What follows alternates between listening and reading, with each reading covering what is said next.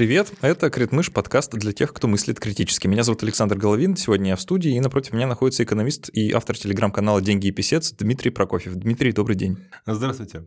Мы сегодня поговорим про капитализм. Такая у нас довольно широкая рамка будет для нашей беседы, куда она повернет никто из нас пока еще не знает, но прежде чем мы приступим непосредственно к беседе, я быстренько сделаю пару объявлений. Во-первых, ребята, подпишитесь на телеграм-канал «Деньги и писец», раз уж вы достали телефон в руку, и заодно можете подписаться на телеграм-канал подкаста «Критмыш». Он там тоже есть, по ссылкам внизу это легко найти. Я там пишу разные посты, связанные с подкастом, с, с тем, что со мной происходит, с тем, какие темы я разбираю, иногда что-то советую посмотреть. А, можно писать комментарии к эпизодам. Например, к этому эпизоду будет пост, в котором вы можете высказать все, что вы сами думаете про ту тему, которую мы будем обсуждать, э, согласны вы с нами или нет. В общем, это все очень приятно читать, поэтому, пожалуйста, подписывайтесь, участвуйте в жизни подкаста, комментируйте, это действительно очень приятно. Ну и еще подпишитесь на спонсор этого подкаста. Это та площадка, которую я пытаюсь развивать для русскоязычного сегмента банковских карт. Сейчас, знаете, надо вот как-то надо так разделять.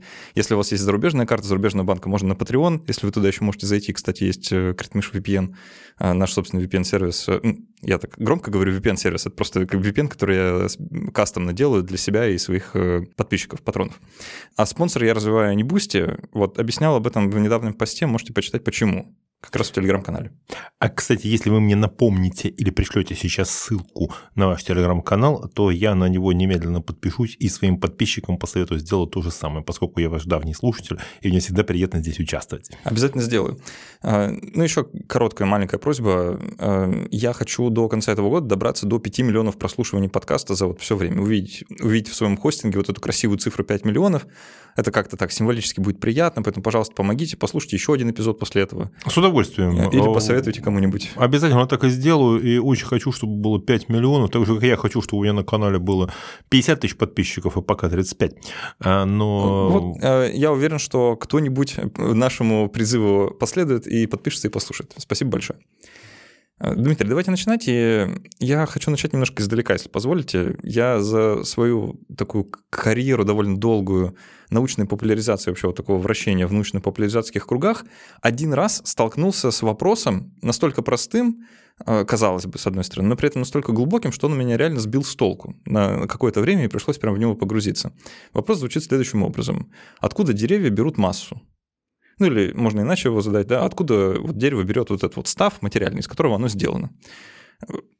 Попробуйте предположить, какой чаще всего люди дают ответ на этот вопрос. Ну, это из земли. Из... гениально, гениально. Логичнее некуда. Да? Вот, ну, дерево вот оно растет, из земли растет, ну, значит, из земли и берет. Но ведь под деревом нету ямы, да? То есть там, там не образуется вмятина какая-то от того, что дерево такое большое выросло. Конечно, если начать разбираться в этом вопросе, поясняется, что совсем не из земли, хотя из земли он тоже кое-что берет. Но вот основная масса... Из воздуха. Конечно, из На воздуха. На самом деле, да. да. Конечно, из воздуха, потому что углерод в виде СО2 да, содержится в окружающем нас э, воздухе, дерево его берет, э, углерод оставляет себе, кислород так получилось, выпускает обратно, и вот этот весь процесс каким-то образом так устроен. Э, это не очевидно так, хотя, если начинаешь логически думать, ну, очень прозрачно, да, и понятно. И поэтому немножко сбивает с толку, так контринтуитивно. И я вот сегодня готовился к нашей записи, знаете, так размышлял, и мне кажется, что я знаю эквивалент из экономической среды. Вот из экономической науки эквивалент этого вопроса. Давайте я его озвучу. Откуда у миллиардеров их миллиарды? Ну да, это знаменитая история, когда эм, Остап Бендер присылает э, Корейка книжку э, «Биография американских миллионеров». И там на первой странице он специально подчеркивает фразу «Все э, крупные состояния нажиты самым бесчестным путем». Да? То есть, если у кого-то появились деньги, значит, у кого-то их стало меньше. Вот, и это любопытный момент, что мы про это тоже так не думаем. Вот как про деревья мы не рассуждаем, да, если человек спросить, а, ну, откуда дерево берет массу, ну, он скажет из земли, да, это первое, что приходит в голову. Если спросить, откуда миллиардеры миллиарды, ну, скажет, ну, он заработал. Да, вот он как-то как вот он так сделал, что вот они у него появились. Слушайте, дело в том, что здесь э, в экономике есть такое не очень приятное правило. Ничто неверно само по себе, а все смотря по обстоятельствам. И единого ответа, откуда у миллиардера взялись миллиарды, нет. За, знаете, как это, все миллиардеры счастливы, все нищие, все бедняки несчастны одинаково, а вот все миллиардеры счастливы по-своему. На самом деле здесь есть миллиардеры, если говорить о российских, которые встали только потому, что Сто лет назад сто лет назад, я почему после, сейчас некоторое время после революции, да, их э, прадедушка стал начальником строительства, там, да, начальником лагерей на строительстве какого-нибудь горнообогатительного комбината, потом, э, это был дедушка, да, папа был, например, директором уже этого завода или секретарем областного комитета партии, где был на территории там, этой области находился этот завод, а потом в 90-е внук, внук оказался владельцем этого завода. Ну, все понятно, откуда у него взялись эти миллиарды. И есть ситуации, когда миллиардер действительно что-то придумал, изобрел, внедрил, смог продать свой продукт, массово его растиражировать, и это заработало. Да? То есть он про... не то, что заработал, ну, как заработал. Мы себе представляем работу, это работа, когда ты стоишь с лопатой в руках, да, а тут, ну какая тут работа? А, здесь скорее такое, знаете, как, ну, отчасти казино. Вот повезло. Вообще, э, журнал Fortune, э, который тоже, как Forbes, изучает э, все связанное с большими деньгами, он провел такой анализ состояний ну, на американском материале миллиардеров за тоже, по-моему, там, за полтораста лет, и пришел к выводу, что есть момент у каждого миллиардера, люди занимаются, вот какой-то бизнес, да, и у него появляется какая-то идея, благодаря которой он зарабатывает огромную сумму, а потом уже все, что он делает, я вот сейчас сделал такой жест рукой, тряски вверх, вот он взлетает в другую лигу, а потом, в принципе, уже ничего такого, второй раз успех он его не повторяет. Да? То есть нужно спрыгнуть на какую-то высокую планку. Ну, пример, э, тот же самый... Эм Господи, Безос, да, наш любимый. Ну, если бы не первый, э, не первый компьютер Apple, да, который придумал Стив Возняк, а тот уже а Безос придумал, как его продать. Господи, не Безос, что я э, говорю? Стив Джобс. Джобс. Конечно, да. оговорка вот. Стив Джобс, простите, конечно. Конечно, наш Стив Джобс, да, и Стив Возняк, ну и не страшная оговорка, нормально. Э, все на одно, все, что называется, на одно лицо. Вот. И потом плюс еще Э, что именно тогда, тогда всем понадобился персональный компьютер, а, им повезло. Вот чуть раньше, чуть позже уже не было бы того эффекта. Даже iPhone это уже не то. И Илон Маск, да, не, не попадил в свое время в команду Питера Тиля, который сделал их всех там миллиардерами, поднялся, ничего бы не было сейчас. То есть вот с небольшого станет взлет вверх. А, вот и Безоса то же самое касается, да, который был, эм, кстати, тоже миф о том, что он там был из бедняков. Нет, конечно. Нет, конечно, деньги там были, были деньги родительские, была возможность долго экспериментировать да, со своим проектом. И плюс еще, если бы не интернет, и если бы не история с вот этой массовой доставкой продаж с помощью интернета, ну что там, ничего бы там не было. То есть здесь еще искусство оказаться в нужном месте в нужное время. Ну, кому-то должно повести. Если есть э, тысяча лотерейных билетов, один из них выигрышный, да, э, тысячу продали, кто-то да выиграет. Но это... Слушайте, я скажу еще такую вещь, которая, может быть, сейчас очень многих разочарует. Значит, э, пару лет назад специалисты Банка Италии изучили налоговые декларации жителей города Флоренция. А они там у них хранятся в полном порядке с 12 века. М, это архивы, то есть вот что бы не было, вот налоговые архивы Флоренции, да, прекрасный, э, там все было хорошо.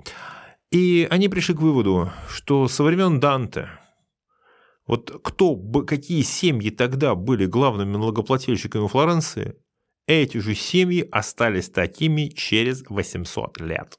Вот, да ничего ты с ней.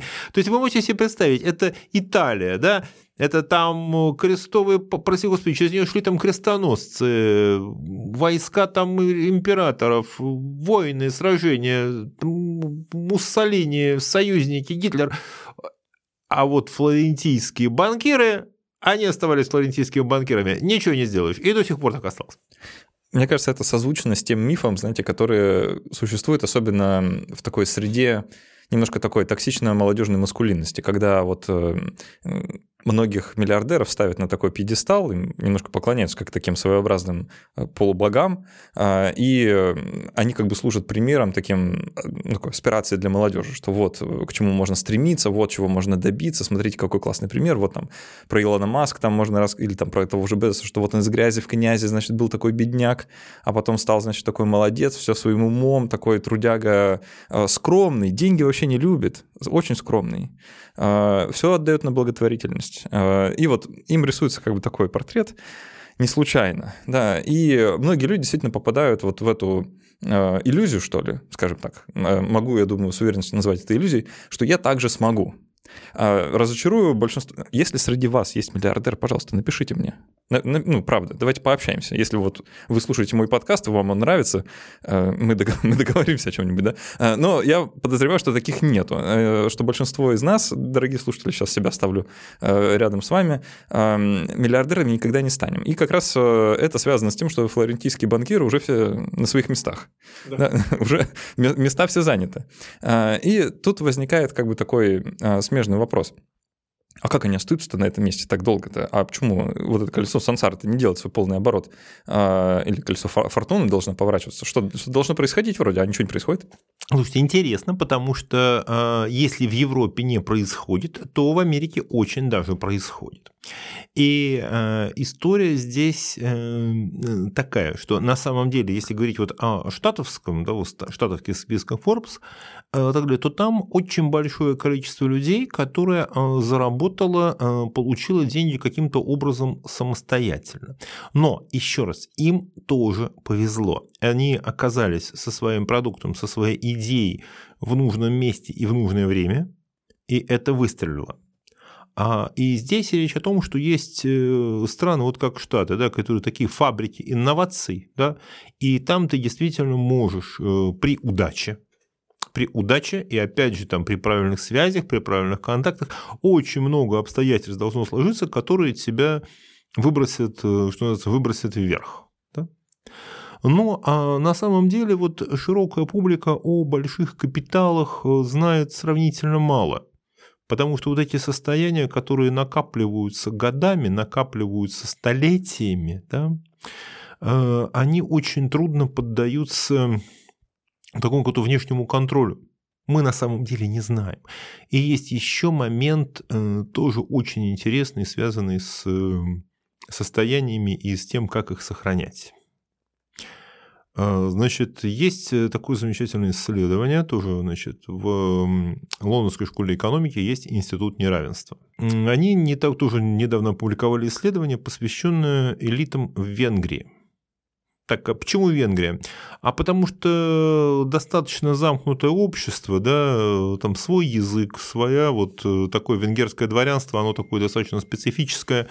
И здесь э, вдруг они с удивлением узнают, что за последние тоже там лет полтора там а, одни и те же, ну они просто взяли статистику за этот период, одни и те же люди в Венгрии, что называется, решали вопросы и при императоре Франце Иосифе, и при регенте э, Хорти, и при Салаше, и при сталинском наместнике Ракоши, и при Яноше Кадере, который при Ракоше сидел, извините, в пыточной камере просто, вот, да, он сидел 10 лет в тюрьме, вышел, стал как бы во главе Венгрии на, э, на советских штыках.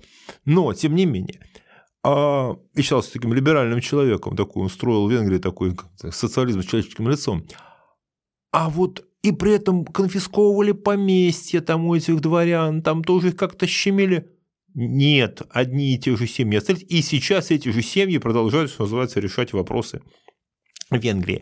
Вот этот вот social network, вот этой вот в, в высшей части общества, он стоит гораздо больше. Он стоит гораздо больше, потому что вот это вот э, почему с одним будут иметь дело, а с другим нет, вот это самое главное. Денег э, очень много, но одному дадут к ним доступ, к другому нет. Вот в чем проблема. И больше того, если говорить о том, как стать миллионером, скажем так, как стать миллиардером, я не скажу.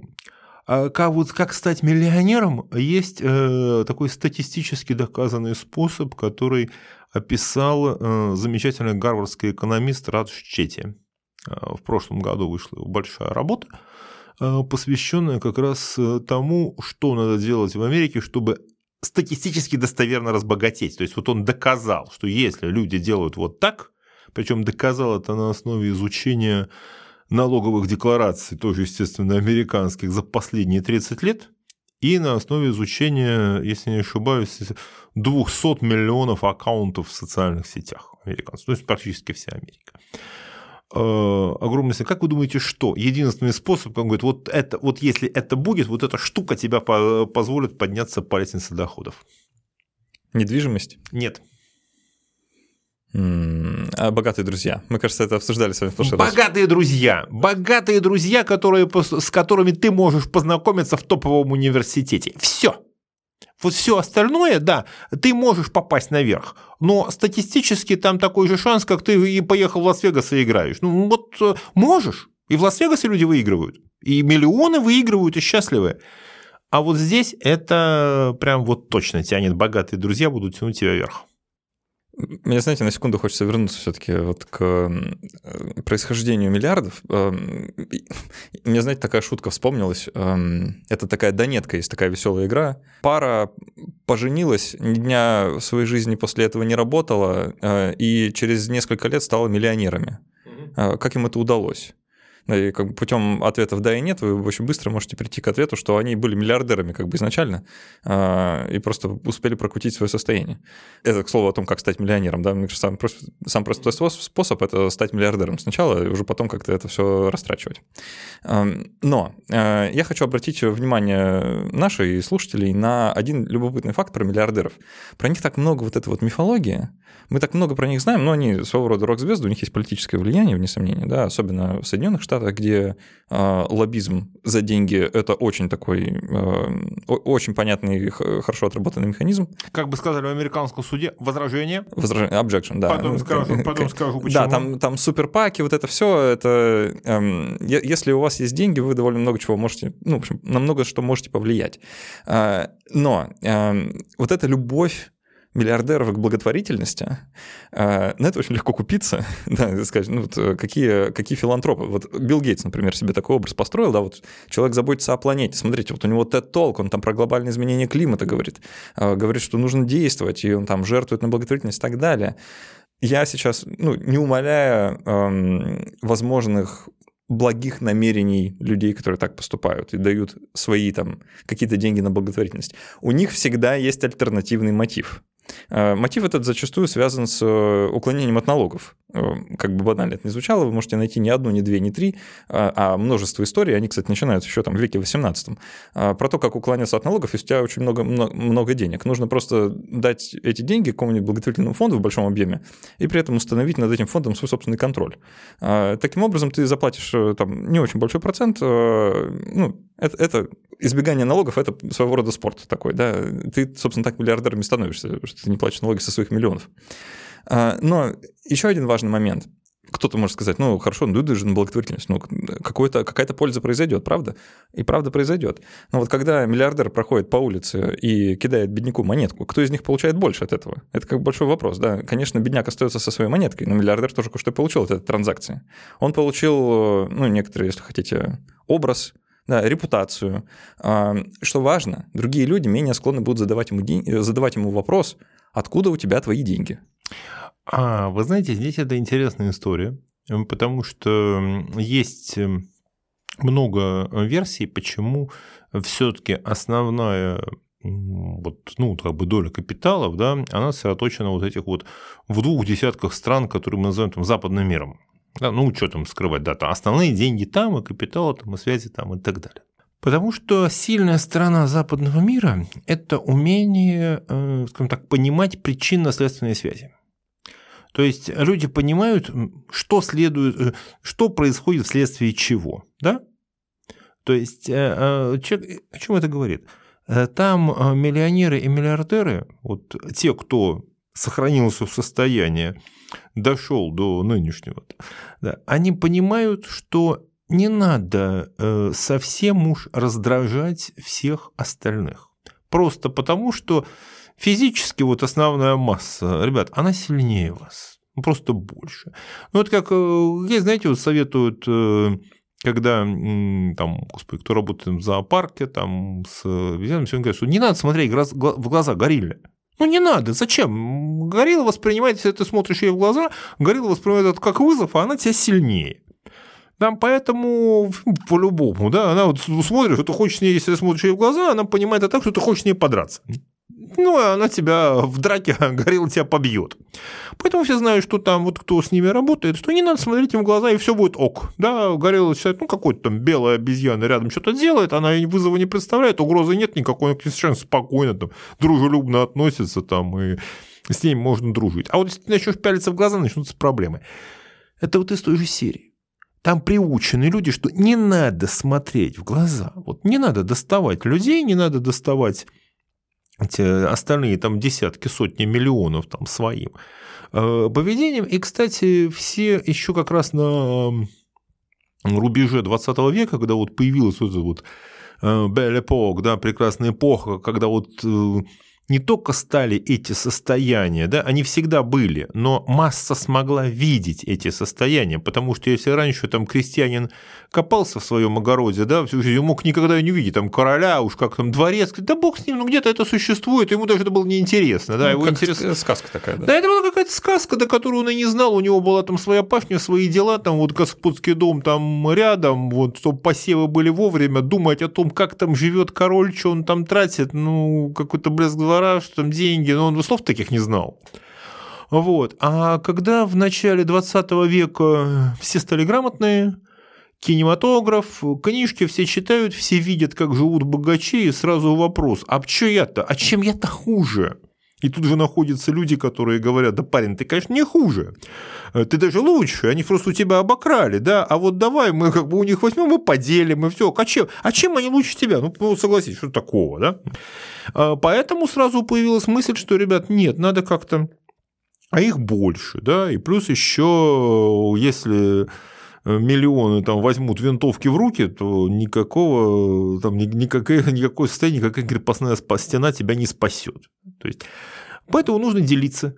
Поэтому нужно делиться, нужно делиться через налоги, нужно делиться через какие-то социальные программы, нужно просто разбрасывать деньги по улице. Но это вопрос твоей собственной безопасности и безопасности твоих детей. Вот. Это смотрите, какая классная, классная штука получается. Тут, мне кажется, тот самый момент нашего разговора, когда стоит э, привнести обратно тему, да, которую я вначале обозначил, поговорить про капитализм, да, потому что а, любопытным образом система-то так устроена, что вот эти люди оставались наверху, а те, кто под ними, оставались под ними. Условно, если вы работаете там, 8 часов в день, 5 э, дней в неделю, у вас ну, нет шанса стать э, как Джеффри Безос, скорее всего. Да? У вас просто нет времени зарабатывать деньги, потому что вы все время работаете. Как бы иронично это и парадоксально это не звучало. Но это правда. И так оно и будет. И Джеффри Безос заинтересован в том, чтобы вы не показывали пальцем на него, когда вы считаете снова свою зарплату в Амазоне, если вы там где-нибудь на складе Амазона работаете, да, в нечеловеческих условиях. Потому что Джеффри Безос как бы имеет свои миллиарды ровно потому, что вы как бы немножко там несколько тысяч не получили. Можно я э, вот имя Карла Маркса произнесу, да, мы как-то... Ну, сколько угодно. Я каждый раз почему-то стеснение чувствую, когда нормально. речь заходит про это. А, есть вот эта вот теория, да, как, как это на русском называется?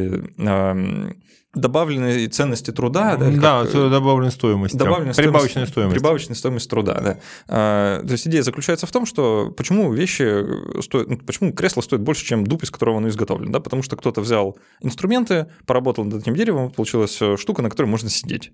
Это имеет э, ценность больше, чем вот как природные ресурсы, которые изначально просто где-то лежали. И, собственно, труд, он как-то вот и производит эту добавочную стоимость. Остановите меня, если я где-то неправильно излагаю. Нет, все правильно вы говорите. А, вопрос, а, что считать в данном случае трудом? Ручной труд или труд инженера, который это придумал, или труд того, кто, кто придумал, как это продать, да?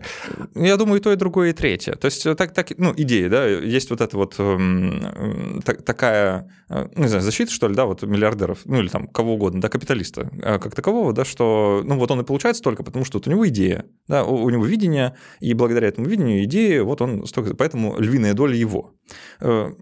Ну, нормальный вроде, нормальный аргумент, но ему можно возразить, сказать, ну, а люди, которые во всем этом работают, да, скажем, инженеры, плотники, строители и так далее, у них тоже полно идей, а, как это дерево правильно обрабатывать, как его вырезать, что с ним делать, э, с какой стороны к нему подходить, чтобы не пораниться, а, как его продавать правильно, если вы этим занимаетесь. Это вопрос к тому, как справедливо, как справедливо поделить. А, да. И идея в том, что справедливо оно не делится, оно делится по-другому. Подождите, смотри, какая интересная история.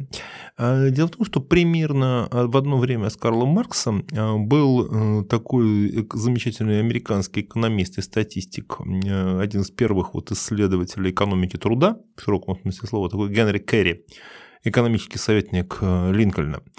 И Керри как раз занимался вопросом вот этого справедливого распределения, а начал он с того, что а давайте мы изучим статистику зарплат. Вот, вот как сделать справедливо, давайте смотреть зарплаты. И он обратил внимание, что вот, а скажите, где так вот эм, по логике, где будет э, вот чисто интуитивно, э, где будут зарплаты выше? Там, где рабочих мало или там, где рабочих много? Вот где будут зарплаты должны быть выше? Но интуитивно получается, что там, где рабочих меньше, там, по идее, зарплаты должны быть выше. Да, и все так и думали, и все говорили человеку, вот у тебя не получается, например, это на восточном побережье, да, э, заработать. Езжай на запад. Да. Езжай на запад, да, езжай на запад, там ты чувак, ты будешь один, да, там ты молодец, ты сам себе хозяин, ты, как, ты самозанятый будешь, да, у тебя, ну то же самое, что сейчас говорят. Очень да? по-современному, да. да. Абсолютно, говорят, ты вот поезжай, там ты будешь сам себе хозяин, а уж если туда приедет какой-нибудь капиталист, да ты ж там один, ты ему продиктуешь все условия, да, там вас будет мало, то все, все на всех, там всего много, а людей мало, и у тебя на Западе будет хорошо. И Керри со статистикой в руках с цифрами доказал, что вот может быть оно и хорошо, но почему-то зарплаты у людей выше в э, богатых городах восточного побережья. А вот чем дальше на запад, там зарплаты ниже. И капитали... А потому что он объяснил, что рост зарплат происходит благодаря конкуренции капитали... между капиталистами за труд людей. То есть это другая конкуренция. Люди конкурируют не между собой, а капиталисты конкурируют между собой за труд.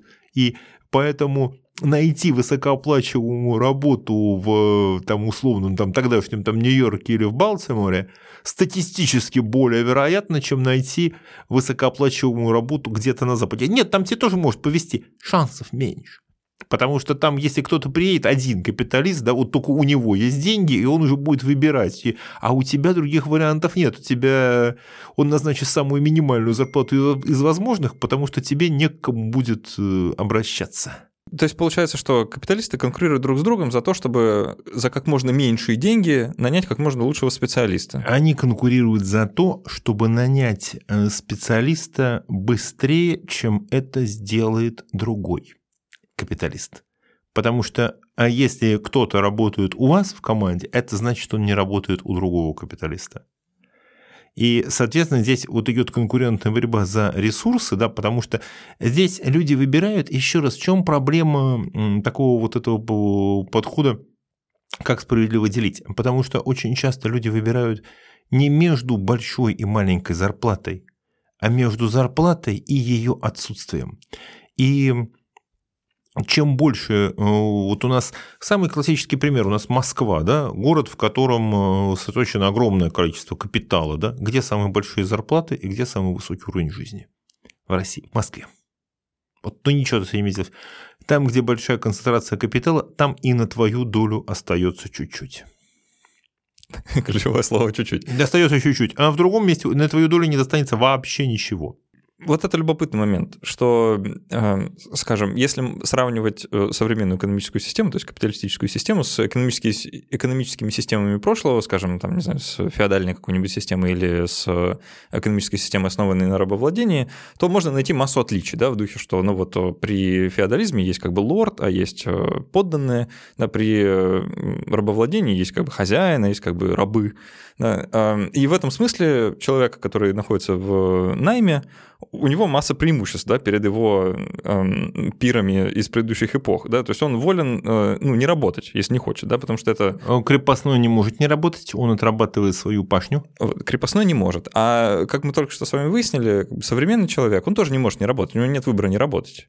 Э, ну, платить там аренду жилья как-то надо, кушать что-то надо. То есть ты можешь выбирать только между, ну, к какому хозяину идти буквально. Ну, скажем так, сейчас, э, вот сейчас, скажем так, система, социальная система, опять же, в тех самых развитых капиталистических странах, она позволяет, что если ты совсем вот упрешься, ты не хочешь работать, да, с голода ты точно не умрешь, и ты, крышу над головой тебе дадут. Да, при тебе надо, ну, чуть-чуть будет поднапрячься, а есть такие профессиональные получальщики пособий, да, которые и с ними, что называется, эту систему объегоривают и на ней достаточно благополучно живут. Ну, может, это случай некоторых европейских стран, но это, как бы, это же не массовая история, да, такая тоже не... Это не массовая история, но в тех странах, которые условно мы называем там развивающимися, да, этого нет вообще. Это вот там у тебя нет вариантов не работать. Понимаете, в чем проблема здесь? На протяжении э, столетий люди жили примерно на одном уровне. Да? То есть вот крестьянин, он жил примерно, ну, может быть, чуть лучше жил э, в, там, в 16 веке, чем в 14, но это было не принципиально. То есть, ну, не сильно он улучшалось. А резкий рост, общий рост вот этот благосостояния подушевого развития, он начался где-то с 17 э, века. И там, где начал концентрироваться капитал, и там, где э, потребовалось что создавать какие-то системы накопления и распределения этого капитала. И самый яркий такой пример, когда стало понятно, что, что такое современный капитализм, какая это мощь, да, э, это было, конечно, 16 век, э, вот это вот знаменитое восстание, э, восстание голландских провинций восстание в Нидерландах а, когда, а, в общем-то, вот восставшие горожане, они первый раз показали миру, что на самом деле, что капитализм да, бьет феодализм. Вот, вот просто на поле боя.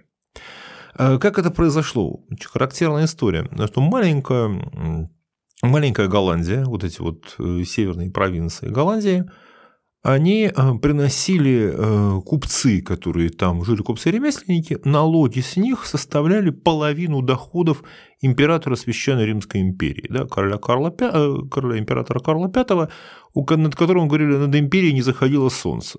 Вот это у него была завоевана Латинская Америка от, от Рио-Гранде до мыса Горн, за исключением Бразилии, да, там острова пряности, Филиппины, это тоже Испания – сама, сама Испания, Германия, значит, земли в Италии, это все вот было под властью Карла, и э, плюс еще вот эти вот тянулись через океан караваны с золотом из, и серебром из Латинской Америки, вот это там золото инков, вот это все. Да, вот, ну он, он король, он император, он хозяин, и, и половину от его доходов э, обеспечивают э, вот эти голландские города. Амстердам, Роттердам, э, Лейден, Гаага, вот эти вот северные провинции там. И э, в какой-то момент э, владельцы вот этих состояний думают, а почему, собственно, причем как интересный какой момент, поначалу у них были прекрасные отношения с королем. Ну, мы отдаем деньги, нормально нам обеспечивают защиту, у нас зато мир, порядок, никто не воюет, да в случае чего мы всегда можем сказать, что все вопросы к к нашему императору. А, приходи, если такой умный, приходи, поговори. Ну, сейчас придут э, королевские солдаты, да, с тобой разберутся, да, и если ты останешься жив, ты, может быть, позавидуешь мертвым, да, что с тобой сделают потом, если ты выступаешь против власти императора. И в какой-то момент э, значит, все это начинает идти не так, когда сын э, Карла, король Филипп, он э, решает, что называется, взять еще денег. Ну, всегда, королю денег всегда мало. И еще начинает э, говорить местным, значит, господи, тем жителям городов, э, что, ребят, вы тут не так молитесь, не так делаете, не то там все, в общем, делайте, как я говорю. И вот тут, собственно, начинаются к нему вопросы. А почему? А что, а, а что тебе еще-то от нас надо? Деньги мы отдаем, столько, сколько можем, да, и причем отдаем деньги не просто так, а на основе целого там сложного там пакета договоров, соглашений, да, даже когда они там говорят, ну хорошо, это у себя-то он в Испании король, а у нас он герцог Брабанта, как это называлось, да. Он прекрасный герцога Брабанта мы уважаем, а он не просто герцог, потому что он так себя назвал, а потому что вот есть э, договора, есть старая конституция этого герцогства, что вот э, он имеет такие-то права, он обязан такими-то нам историями. И э, в какой-то момент они говорят, что нет, мы не дадим денег, денег не дадим. No taxation without representation. Да, примерно так, да. И тут же король Филипп пригнал полки солдат. И осадил, значит, голландские города, значит, и, но тогда голландцы решили, а давай, раз такое дело, мы тоже наймем солдат и наймем лучших командиров. И вот тут оказалось, что они просто щедрее платят. И ничего Филипп сделать ничего не мог. У него, условно, потому что каждый, а в то время это средние века, и обученный солдат-наемник, это вообще это большая это ценность, да, потому что он э, э, был достаточно сложным техническим на тот момент оружием, которое он покупал еще и сам, и плюс еще это здоровый, здоровый физически крепкий человек, которого ты просто так, значит, тебе надо где-то его из экономики взять, просто там призвать э, собрать крестьян с пиками и послать их в атаку, ну, это не так себе стратегия, потому что там рыцарская конница в броне, да, она просто вырубит их саблями, и на этом все закончится, да, они не знают, что с ними делать. Да. Вот, ну, будет пирамида трупов лежать. И оказывается, что деньги оказались сильнее.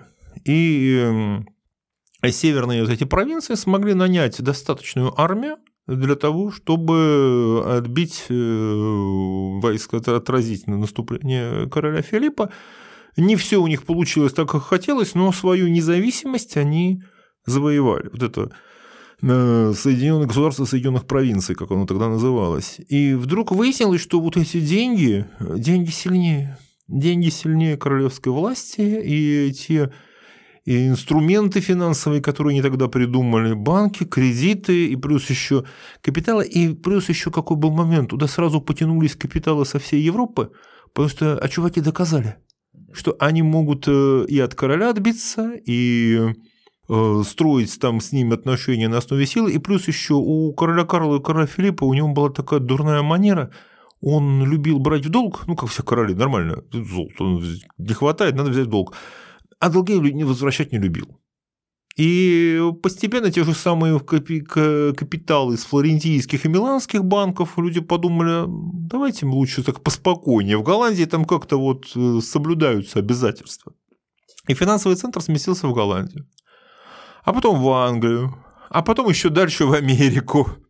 Ну, эта история, конечно, тянет название «Триумф капитализма». Вот только ну, случилось это уже довольно давно. А, и с тех пор много чего произошло.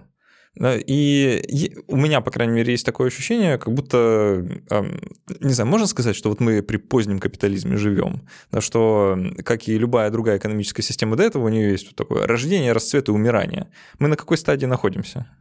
Слушайте, дело в том, что я думаю, что у капитализма а, умирания не будет, просто потому что вопрос, а если мы говорим о том, что, допустим, ну, отлично, все, нет капиталистов, бог с ним, все, пропали, исчезли.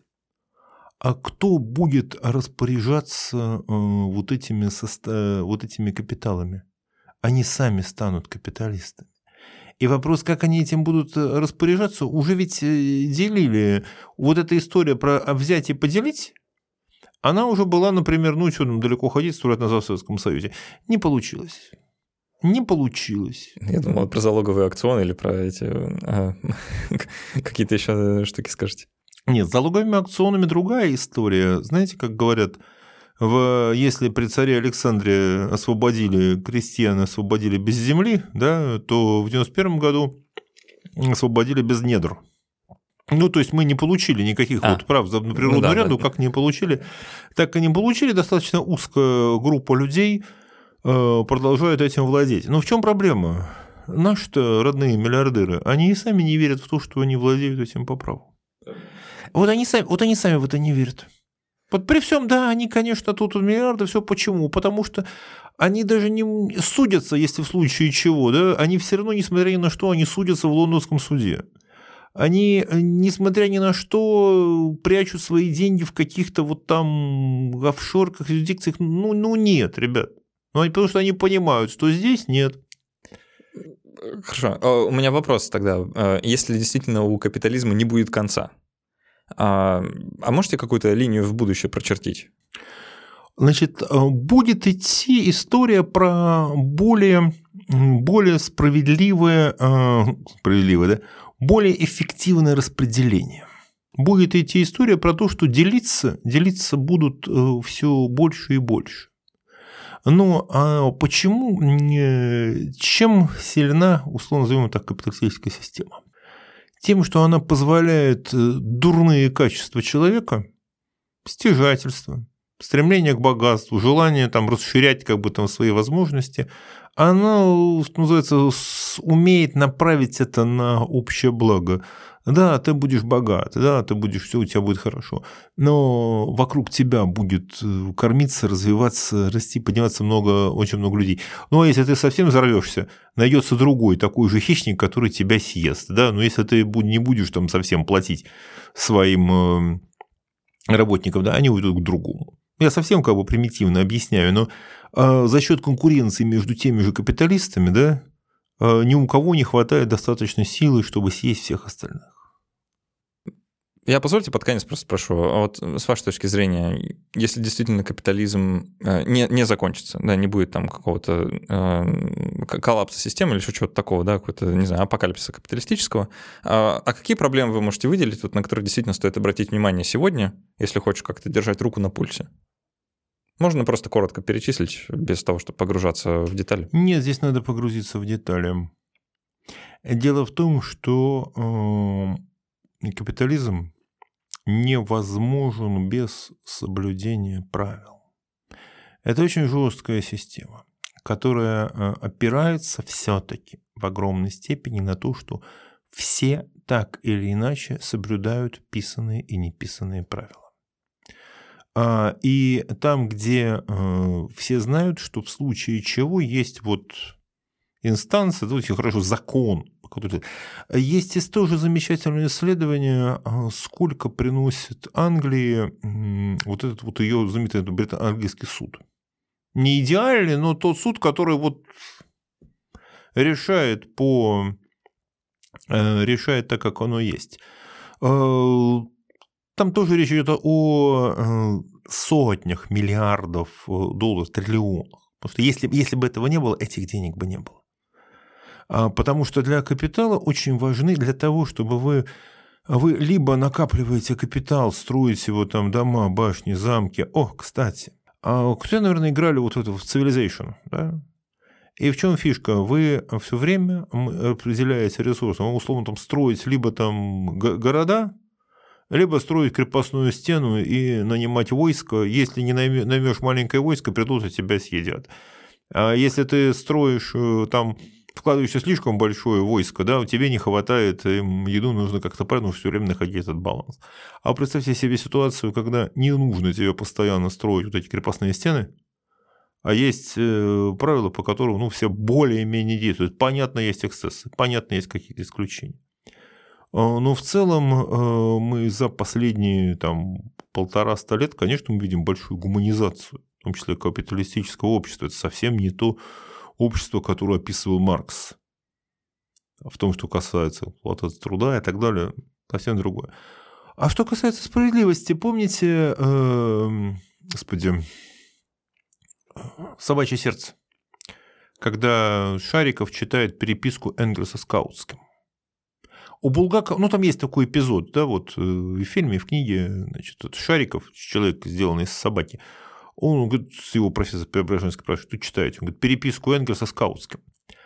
А почему, почему он читает именно переписку Энгельса с Каутским?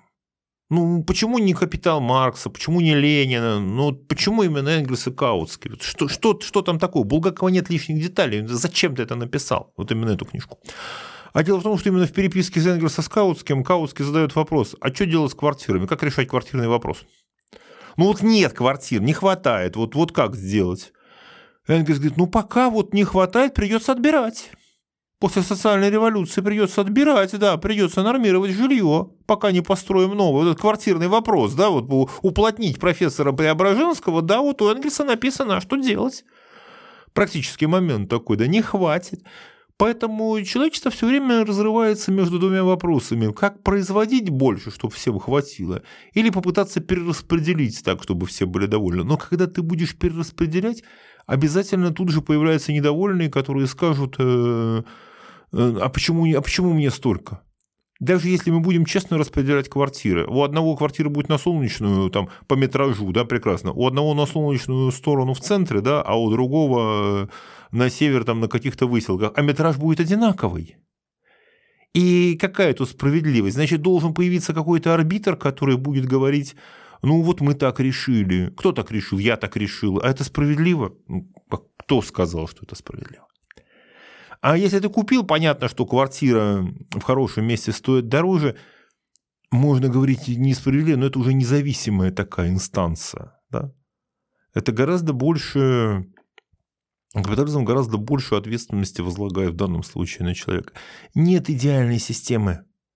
А, и здесь стоит вопрос о том, как людям приспосабливаться к э, друг другу, к учету общих интересов. Это вопросы такого вот э, человеческого общежития, да, и мы видим, что в целом, несмотря на все недостатки, язвы, проблемы, и, конечно, э, очень неприятно, когда видеть, когда ты вроде бы думаешь, ну, чем ты-то хуже, да, более высокий уровень благосостояния и безопасности обеспечивает э, вот тут вариант западного капиталистического общества. А как туда встроиться, как туда попасть, это уже следующая история. Но в целом, конечно, можно сказать, что, ну, назовем так, левая, да, там, социал-демократия, а, она э, последние сто лет точно, да, она становится все более, более, более распространенной, люди выстраивают все более, более изощренные механизмы э, более справедливого распределения они не идеальны. Но э, те механизмы, которые предлагает третий мир, это механизмы, которые называются там взять все, да и забрать мне, да, забрать мне даже вот эти самые. И вообще отношение к такому э, как бы варианту, к чему ведет отказ от капитализма. Да? Был такой Мабуту, президент Заира, такой характерный, такой типичный африканский диктатор, который говорил так, говорит, э, другому африканскому президенту говорил, я тебе говорю, не надо строить дороги, дороги до добра не доводят. Я был президентом 30 лет и не построил ни одного километра дорог. Построишь дороги, а по ним к тебе придут твои враги. Вот, и поэтому э, здесь э, капитализм это та, та история, где есть мотивация все-таки строят дороги и не боятся врагов, потому что, опять же, есть объективные механизмы и смены элит, и перераспределение состояния. Это не идеально, еще раз, это не идеальная лотерея, но остальные альтернативные методы, которые пока мы использовали, они были еще хуже. На этой, не знаю, оптимистичной ноте. Конечно, оптимистичной. Такой немножко пессимистично-оптимистичной ноте будем заканчивать. Дмитрий Прокофьев автор телеграм-канала «Деньги и писец». Э, экономист был у нас в гостях. Дмитрий, спасибо большое за то, что пришли. Спасибо. Мы еще продолжим в формате после каста. Что-то как будто нужно поговорить немного про человеческую природу. Такое Обязательно. Что вот без, без объяснения человеческой природы дальше не, не получится. Давайте в послекасте это сделаем. Я быстро да. напомню, что нужно подписаться на телеграм-канал Дмитрия, подписаться на мой телеграм-канал. Вообще походить по ссылочкам внизу, заглянуть, например, на спонсор, посмотреть, что там интересного происходит. Если хочется после касты слушать, э, я там недавно добавил уровень. Э, за 200 рублей в месяц можно подписаться и вот эм, каждому эпизоду такие дополнительные кусочки слушать. Это очень удобно, это можно делать в том приложении, в котором вы нас сейчас слушаете, просто нужно один раз ссылку скопировать. А, получается, если в месяц выходит по 4 эпизода, то это по 50 рублей за послекас, ну, вроде цена довольно справедливая. А, ну, Совершенно справедливая цена, это меньше чашки кофе, как я люблю все в чашках кофе Да, да, это буквально чашка кофе, если раз в месяц. А, а так все, спасибо, что были с нами, и до встречи через неделю. Пока. Спасибо.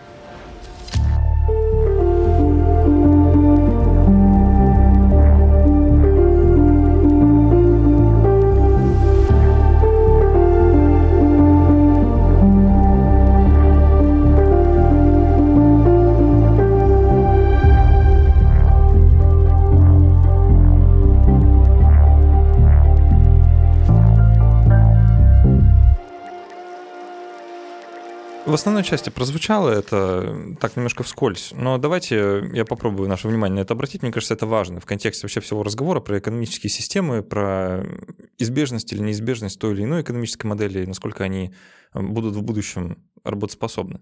А, было вот это вот эм, рассуждение про человеческую природу, да, что ну, человек вот склонен ну вот сам по себе, да вот он такой, что он склонен накапливать богатство, вообще жадный, а, все себе, себе, себе. Да, как говорит религия, греховный, да, склонен ну, к греху, ну, да, да. Да, ну такой себе, да, вот, ну просто, просто не очень хороший, да, вот так. И есть вот эта замечательная капиталистическая система, которая по правилам